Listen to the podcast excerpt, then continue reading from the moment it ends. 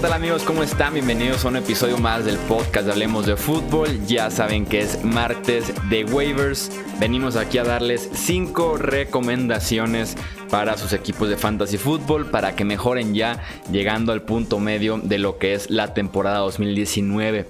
En esta ocasión, para hacer estas recomendaciones, no me acompaña Mauricio Gutiérrez. Creo que está de luna de miel, entonces, eh, sin duda alguna, tiene actividades más interesantes que hacer que venir aquí hablemos de fútbol a platicar de fantasy. Pero no vamos a dejarlos sin análisis respectivo porque me acompaña Mario Cabrera que si han estado leyendo hablemos de fútbol.com, han estado al pendiente de las redes sociales, saben que Mario es el analista principal de Fantasy Football en Hablemos de Fútbol, así que nos acompaña para darnos él sus cinco recomendaciones. Mario, bienvenido oficialmente al podcast Hablemos de Fútbol, ya formas parte del equipo a partir de este año, pero ahora también en el podcast. ¿Cómo estás, Mario? ¿Qué onda, Chuy? Muchísimas gracias por la oportunidad. Aquí andamos, todo bien. Una semana interesante, este, además se nos acercó ya la fecha límite de cambios, también estamos platicando de un movimiento por ahí que puede tener implicaciones eh, interesantes en fantasy fútbol que tuvimos justamente esta semana, horas antes de que cerrara ya este mercado de intercambios. Arrancamos de una vez con las cinco opciones de waivers, vámonos con la primera, Mario. Me parece perfecto. Pues bueno, yo les voy a recomendar en eh, la primera opción al receptor de los Jacksonville Jaguars, Chris Conley. Eh, como sabrán, empezó la temporada muy bien, tuvo dos semanas muy buenas, números sólidos, pero a partir de ahí se apagó. Esta tendencia cambió en la semana 7, donde tuvo 8 targets, 3 recepciones, 83 yardas y una conversión de 2 puntos. En la semana 8 todavía le fue mejor y aquí quiero decirles que el volumen que tendrá podría eh, incrementar debido a que Didi Westbrook y Marquis Lee se encuentran lesionados del, hombro y del cuello este, respectivamente. Entonces, en sus últimos dos partidos ha tenido 15 targets, 7 recepciones, 186 yardas, el touchdown y la conversión que les, que les comentaba. Eh, es un jugador que está libre eh, prácticamente en todas las ligas, solamente lo tiene el 0.3% de todas las ligas de NFL.com y aparte con cuatro equipos en descanso pueden utilizarlo esta semana ya que va contra la endeble defensiva de los Tejanos, que bueno, si Derek Carr les pudo lanzar para tantos puntos, creo que Gardner Minshew no, no se le puede complicar mucho. Sí, así es. Minshew que se ha convertido en una máquina de puntos en fantasy. Ya he dicho en episodios anteriores que fue mi rescate cuando se mencionó Big Ben y en otra liga se mencionó Drew Brees. Y sin duda alguna se beneficia, así como DJ Shark está hecho un monstruo. Ahora podemos eh, confiar en Chris Conley, sobre todo con las lesiones que mencionas, Mario. Eh, ¿Cuál es la segunda opción que tenemos para esta semana? Es una posición que todos sabemos que es muy sufrida. Creo que todos hemos pasado por ahí, donde no tenemos una ala cerrada confiable. Cuando pensamos que ya tenemos a alguien, al siguiente partido no hace nada o se lesiona. Entonces, yo les voy a recomendar a Jonu Smith. Jonu Smith de los Tennessee Titans. Entra en su tercer año de la liga. La verdad se esperaba que brillara antes, no se ha podido principalmente porque Delaney Walker lo opacó en su año de novato. La temporada pasada se esperaban grandes cosas porque no estaba el veterano, pero pues no, no fue así. Esta temporada, una vez más, el veterano Delaney Walker se lesiona del tobillo, está enfrentando molestias, han dicho que va semana a semana, lo que nos indica que Smith va a ser el tight titular de esta ofensiva, que para recalcar ha incrementado su productividad de, del brazo de Ryan Tannehill. Entonces, si no me creen, les voy a decir sus últimos, eh, sus estadísticas de sus últimos dos partidos. Ha tenido 10 targets, 9 recepciones, que habla que es muy confiable, 142 yardas y un touchdown. Sí, así es que Danny Walker entre lesiones y también la veteranía y que regresa de algunas lesiones este año nos ha quedado de ver en la posición. John Smith podría ser una opción interesante porque siempre son bienvenidas las opciones diferentes en la posición de ala cerrada que es tan complicada. Eh, ¿A quién tenemos como tercera recomendación? Es otro ala cerrada, esta vez de Filadelfia, Dallas Goddard. Eh, si leyeron mis análisis previos a la temporada, sabrán que yo esperaba que Dallas Goddard incrementara este año sus números, pero no tanto. No, no pensé que fuera a, opacar tanto a Ertz. Estoy de acuerdo que ha sido irregular, que no es este muy normal que haga eso y que seguramente se va a corregir. Pero pues no hay que dejar eh, pasar por largo a, este jugador. Ha tenido nueve targets, siete recepciones, 91 yardas y dos touchdowns en semanas 7 y 8. Eh, y para, para, aclarar esto, ha sido buscado por Carson Wentz en la zona roja, que creo que pues, es un punto muy importante, ya que tal vez las salas cerradas en fantasy no nos den mucho yardaje, sino que los touchdowns son los que ahí son los que valen oro, ¿no? Más con esta posición. Creo que, que podría ser muy, muy bueno para sus equipos, en especial si tienen a Sacker. Por cualquier cosa que llegara a pasar por ahí, inmediatamente Dallas Goddard se convertiría en una opción top 6 de la posición. Y también para sus ligas de, Dynasty, pues ya, ya deberían de tenerlo desde hace mucho tiempo. Solamente está eh, tomado en el 5.2% de todas las ligas de NFL.com. Sí, que Zach ha sido una excepción en relación a la posición en la que normalmente fue tomado, ¿no? En, el draft. Sí, sí, sí. Segunda, tercera ronda. Así es, sin duda alguna no ha producido eh, como tal. Y sí, Goder, yo soy fan de él en la vida real. Y en Fantasy Football es, insisto, una opción interesante que vale la pena tomar el riesgo como una ala cerrada eh, streamer de alguna manera para eh, la semana 9. ¿A quién tenemos como la cuarta opción, Mario? La cuarta opción es un corredor, Raheem Mostert, running back de los 49ers. Yo lo estoy recomendando porque si vieron el partido de San Francisco contra Carolina, pudieron notar que Tevin Coleman arrasó con esa defensiva, principalmente porque Matt Brida, para variar, salió del partido ahora por una molestia en el tobillo. Eh, como saben, el jueves juegan los Cardinals contra los 49ers y es probable que prefieran descansar a Matt Breida teniendo tanto depth en la posición. Aquí es donde entra Monster. Seguramente Coleman va a seguir siendo el running back 1, pero pues todos sabemos que Kyle Shanahan le gusta mucho ahí estar rolando a, sus corredores y pues Monster es un corredor yo creo que muy explosivo. No sé qué piensas tú, Chuy, pero pues yo la verdad cada que lo veo, cada que, que toma el balón parece que tiene cohetes ahí en, los, en los pies porque tiene una aceleración impresionante y podría ser una muy buena opción, tal vez como running back 2 bajo o flex, contra una endeble y muy triste defensiva de, Arizona.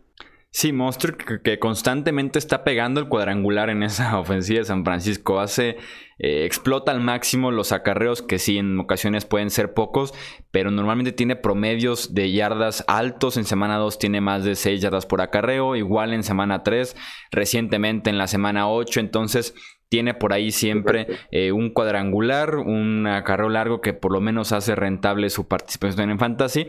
Lo único que me daría miedo en relación a este backfield de San Francisco, Matt Breda es Terminator 2.0. El año pasado tuvo como 8 lesiones diferentes y seguía regresando y seguía jugando. En esta ocasión lesionado del tobillo. No vaya a ser que nos eh, aplique otra vez Matt Breda, un Matt Breda, y se presente a jugar con todo y que prácticamente se le esté cayendo el pie porque es capaz de eso Matt Breda. Sí, claro, hay que estar muy al pendiente del estatus del jugador. Así que si toman a, Mustard, muy al pendiente de, de qué pase con Breda. Y cerramos ya entonces con la quinta opción. La quinta es un coreback que muchos de ustedes dirán cómo es posible que lo esté recomendando, pero me voy a aventar. Yo voy con Derek Carr, el coreback de Raiders. Eh, les voy a explicar por qué. Eh, hay cuatro semanas de, hay cuatro equipos, perdón, de descanso esta semana y seguramente van a tener ahí problemillas para ver a quién toman, principalmente en ligas donde pues eh, la profundidad de sus equipos son demasiado y pues hay dos o tres corebacks por, por equipo. Entonces, Derek Carr viene de un buen partido contra Houston. La verdad, eh, no esperaba eso. Sí sabía que Houston tiene una secundaria endeble, pero aún así logró quemarlos en un par de jugadas. Ha jugado bien, se ha visto seguro. También porque Jacobs lo ha estado ayudando mucho ahí por el juego por tierra. Entonces, pues, también pueden hacer optativas, play actions, que pues ayudan mucho al, número 4 de Oakland. Lo que me da más confianza es que esta semana enfrenta a Detroit, que para que sepan, la semana, en esta semana, semana 8, le permitió a Danny Dimes, Daniel Jones, 28.18 puntos. Entonces, si Danny Dimes pudo hacerles ese daño, creo que Derek Carr sin problemas puede superar eh, la muralla de los 20 puntos en este partido. Sí, mencionabas las semanas de descanso, están involucrados nombres como Drew Brees, eh, Jared Goff, Matt Ryan, que seguramente eh, los tienen en sus equipos más de uno, entonces empieza a ser una opción Derek Carr, también beneficiado porque esta semana contra los Texans regresó Tyrell Williams y aportó ya un touchdown de 46 yardas, entonces beneficiado Carr, de tener ya de regreso a Williams, de tener a Hunter Renfro produciendo, Darren Waller, entonces sí podría ser una buena opción por lo menos en la próxima eh, semana, que a veces un waiver con eso es suficiente, con que nos dé un par de jornadas buenas, un par de jornadas rentables, ya con eso nos eh, ayudó a superar un momento complicado entre bye weeks y lesiones. Eh, mencionaba la fecha límite de cambios que fue este 29 de octubre, o es este 29 de octubre, dependiendo de cuándo estén escuchando este podcast de waivers. Y uno de los cambios más interesantes que tenemos en el costado ofensivo en esta semana es la adquisición de Arizona de Kenyan Drake a cambio de una sexta ronda que enviaron a los Miami Dolphins. ¿Qué implicaciones tiene este cambio, Mario? Bueno, eh, creo que es un movimiento un poco desesperado de Arizona, ya que pues su sus corredores están prácticamente todos lesionados. Alfred Morris y Zach Senner no creo que vayan a tener mucha relevancia, así que no vayan a gastar uno de sus waivers en ellos. Creo que es una buena adquisición para esta semana porque los va a ayudar en el partido. Sin embargo, en el fantasy fútbol, la verdad es que pues ni cómo confiar en él. Va a tener literalmente tres días en empaparse un poco el playbook y va a jugar contra una defensiva que pues ha sorprendido a propios extraños y que ha sido, la verdad, una, una pared contra los corredores. Claramente con sus excepciones como McCaffrey, pero pues todos sabemos que McCaffrey es un extraterrestre, entonces no podemos comparar a, a Kenyan Drake con CMC. Entonces, por el lado de, Arizona no, no les recomiendo eh, ninguno de estos tres corredores ya mencionados.